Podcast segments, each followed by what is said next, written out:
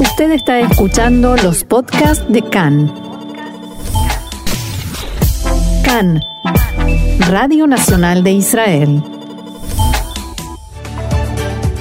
La Comisión de Corona de la Knesset rebate la decisión del gobierno y permite la apertura de restaurantes mientras los propietarios se muestran hartos ante tanta confusión y pérdidas. La Knesset renueva la ley que permite al Servicio de Seguridad Interna el seguimiento por celulares para combatir la expansión de los contagios y el Observatorio Sirio de Derechos Humanos reportó que la aviación israelí atacó anoche instalaciones militares y almacenes de explosivos al sur de Damasco y cinco milicianos proiraníes murieron en el ataque.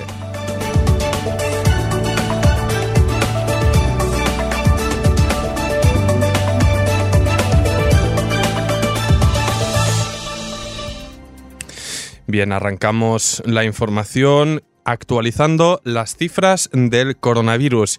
Y es que desde ayer se han añadido nueve, víctimas, perdón, siete nuevas víctimas mortales y el número de muertos por COVID en Israel alcanza ya la cifra de 422 y con 684 nuevos contagios desde el principio de la jornada, los enfermos activos son ya 29.993.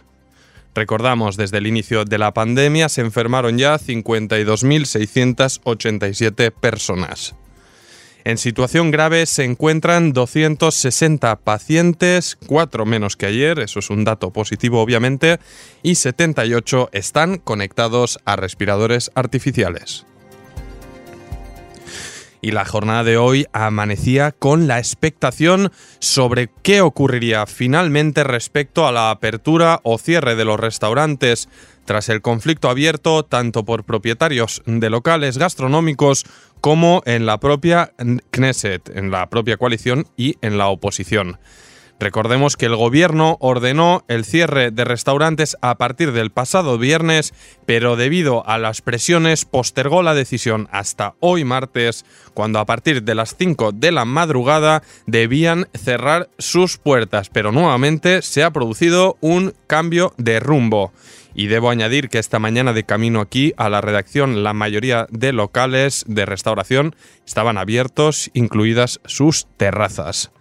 La Comisión de Corona de la Knesset acaba de dar luz verde esta mañana, pasadas las 10, para que los restaurantes sigan abiertos del mismo modo que lo llevaban haciendo hasta ahora, es decir, con un máximo de 20 clientes en el interior y 30 en el espacio de terraza.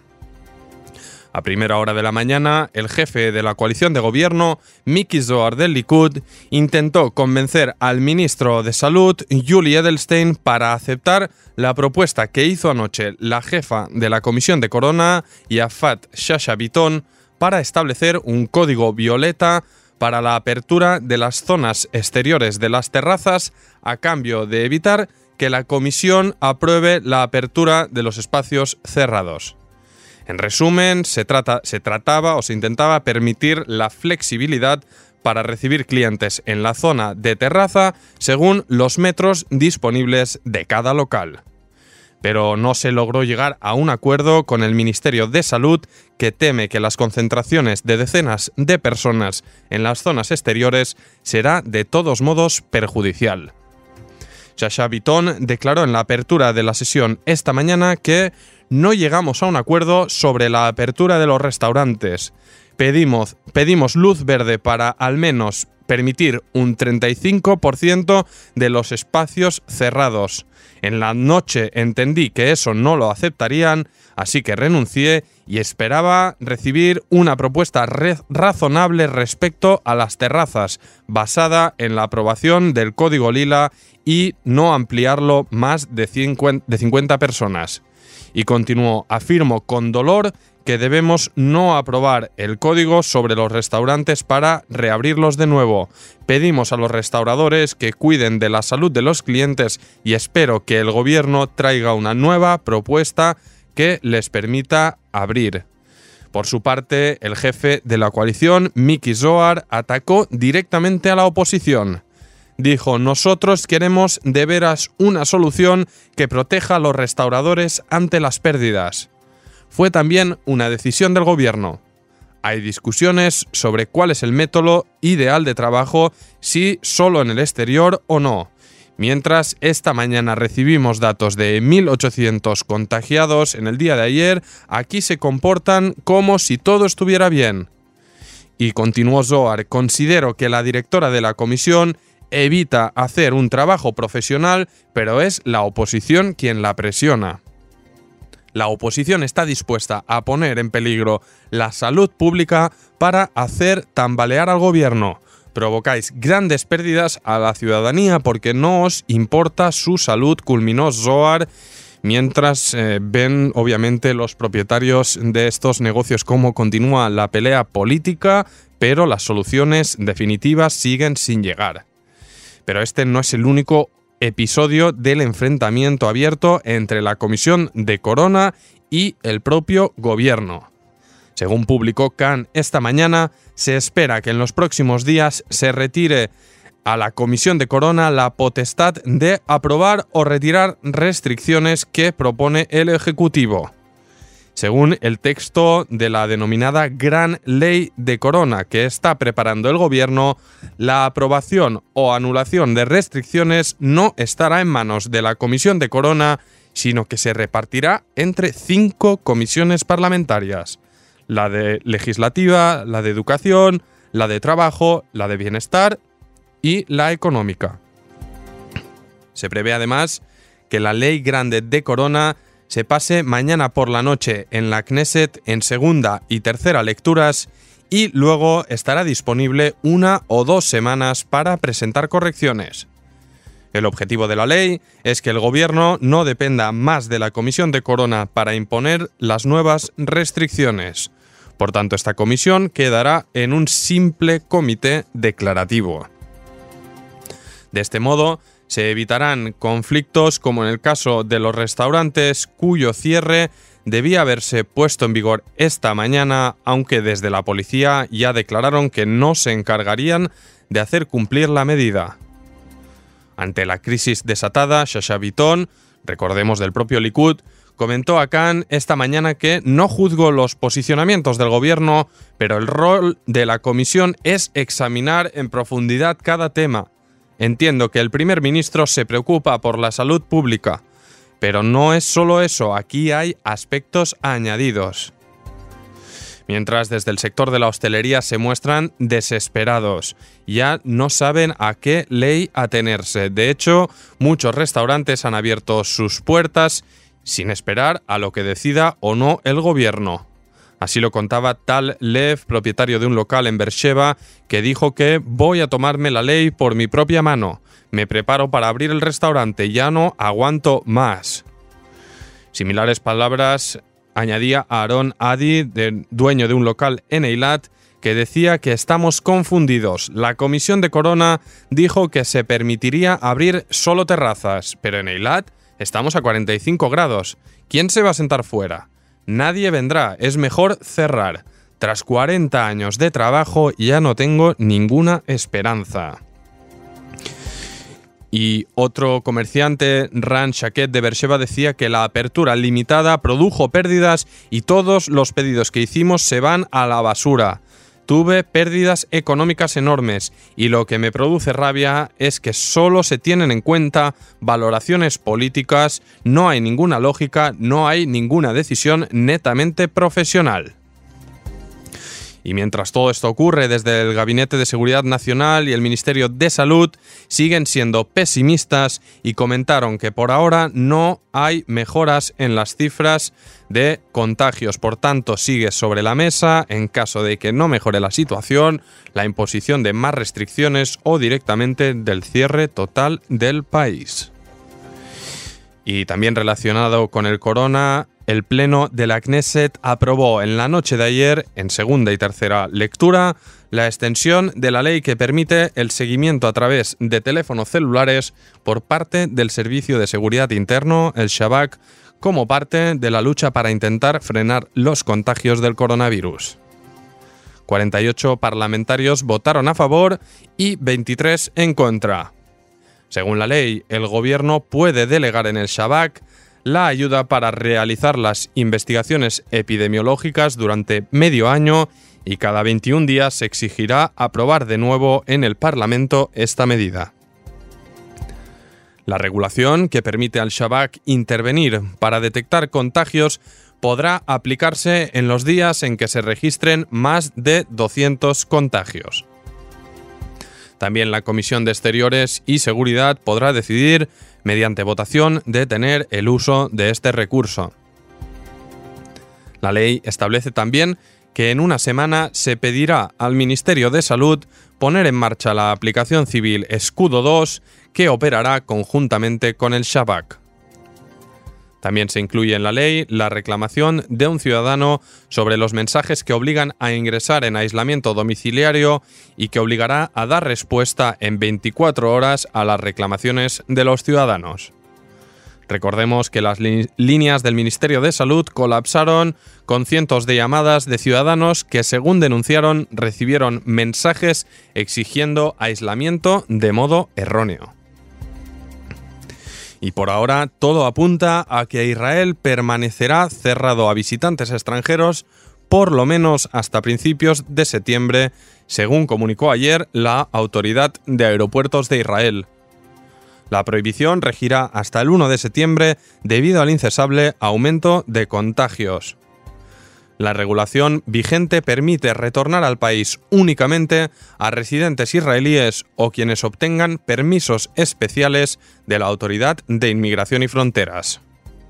La pasada semana, el ministro de Energía, Yuval Steinitz, alertaba que uno de los impactos más graves a la economía israelí se debe a la limitación sobre los vuelos internacionales y a que la reapertura de los cielos era una absoluta prioridad. Muchos pasajeros cancelaron sus viajes a Israel y con las altas tasas de contagio no se prevé que cambien su decisión en el futuro próximo. Y una última información antes de una primera pausa es que continúan las protestas de los trabajadores sociales en Israel que esta mañana marcharon por la calle Ibn Gavirol de Tel Aviv bajo la consigna Israel Katz despierta, el bienestar merece más. Cientos de manifestantes que llevaban semanas en la calle de todo Israel exigiendo mejoras salariales y denunciando un colapso total de los servicios debido a la pandemia, cortaron ambas direcciones de la céntrica avenida de Tel Aviv. Antes de la convocatoria, el ministro de Finanzas Katz pidió un presupuesto extra de 70 millones de shekel para abordar estas reclamaciones. Según publicó el ministerio que dirige, en la negociación que se alarga ya semanas entre las dos partes, se aceptaron muchas de las exigencias de los representantes de los trabajadores. Se acordó que se aumentarán los sueldos este año y el próximo. Pero a pesar de que el Ministerio de Katz afirmaba que se aprobaron mejoras desde la Organización de Trabajadores Sociales, declararon que no habrá nada porque no hay nada.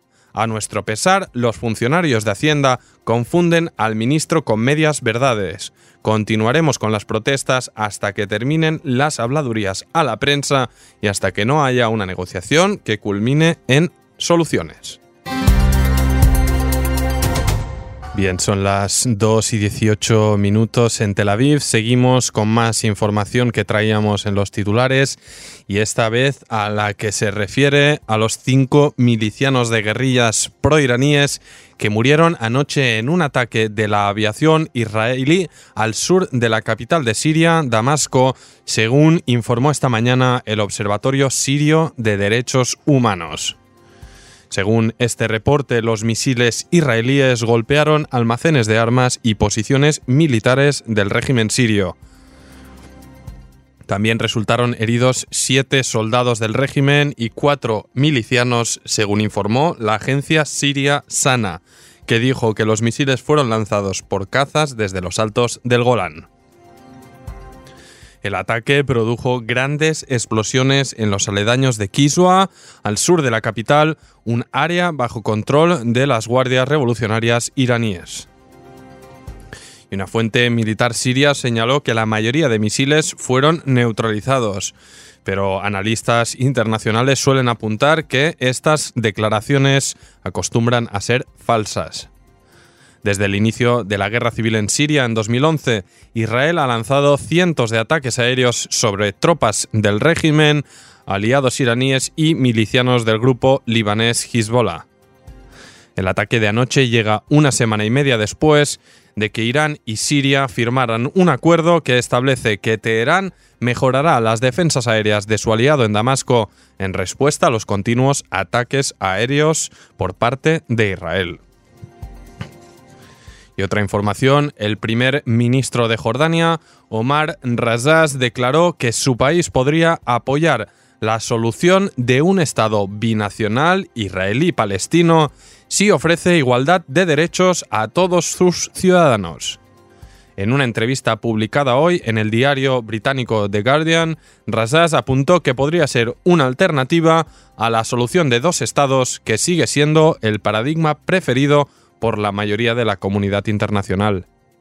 Razaz abre esta puerta ante los planes de anexión del gobierno israelí, que según opina han cerrado la puerta a la solución de dos estados, por lo que vería positivamente la opción de un solo estado democrático como la solución. Pero nadie en Israel está hablando de ello, ellos están hablando de un apartheid en todo caso, consideró el primer ministro. Y fue más allá, Reto a todos en Israel a discutir esta idea, terminemos con la solución de dos estados que es inviable, pero hay que cerrar una y dejar abierta la otra puerta porque un simple sueño no es el camino. Quienes apoyan la vía de un Estado alegan que podría terminar con el conflicto, pero sus oponentes defienden que sería un intento para transformar Israel que pasaría de ser un Estado de mayoría judía a un Estado con mayoría palestina. Y también esta mañana se permitió revelar que el Shabak y Tzal detuvieron a una célula del Frente Popular por la Liberación de Palestina que planeaba un atentado en Harish y secuestrar a un soldado en Samaria. La célula estaba financiada y entrenada por Irán y Hezbollah. El operativo estuvo en marcha dos meses haciéndose pasar por un colectivo civil de ayuda al pueblo palestino bajo el nombre Al-Shabaab al-Kumi al-Arabi. En total fueron arrestados nueve terroristas. Izen Abu Salah, de 23, 23 años y original de Áraba en Israel, fue arrestado hace tres meses y en su interrogatorio se descubrió la información sobre los planes de atentado.